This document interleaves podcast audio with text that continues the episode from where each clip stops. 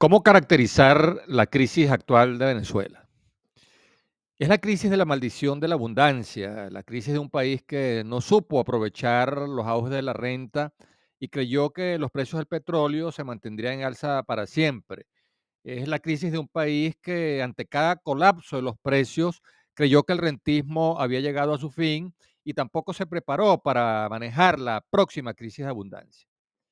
Es la crisis de un país en el que la voracidad rentista de sus gobernantes y dirigentes políticos hacen posible lo, impen- lo impensable. Eh, es decir, la, la coincidencia de visiones ideológicas y políticamente antagónicas. Eh, para muestra, un botón tanto en el plan de la patria como en eh, lo que fue el programa de gobierno de la MUD, eh, se planteó aumentar la producción de petróleo a 6 millones de barriles de petróleo diarios.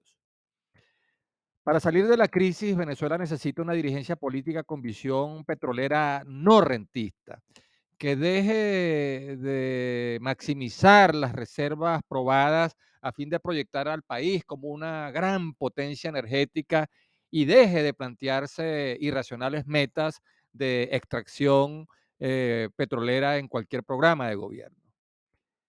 Si la transición energética desde los combustibles fósiles hacia las energías renovables es asumida por una creciente cantidad de países que se comprometen a lograr la meta de emisiones cero en 2050, es decir, en un plazo de 25 años, ¿qué sentido tiene entonces hablar de 300 mil millones de barriles de petróleo de reservas?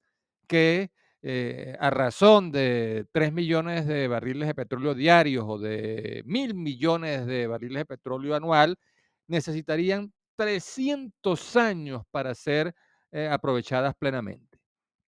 Un cuarto de siglo es lo que le queda de plazo eh, a Venezuela para rentabilizar sus reservas de petróleo eh, si se logra reconstruir la industria petrolera, eh, podrán rentabilizarse unos 25 mil millones de barriles de petróleo a razón de mil millones de barriles de petróleo por año.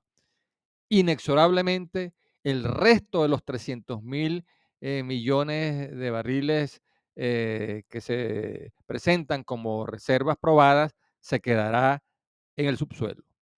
Esa es la crisis del rentismo y nos impone pensar en un nuevo estilo de desarrollo que aproveche la esperanza de vida que aún le queda al petróleo para echar las bases de una nueva sociedad socialmente inclusiva, económicamente próspera y ambientalmente sustentable.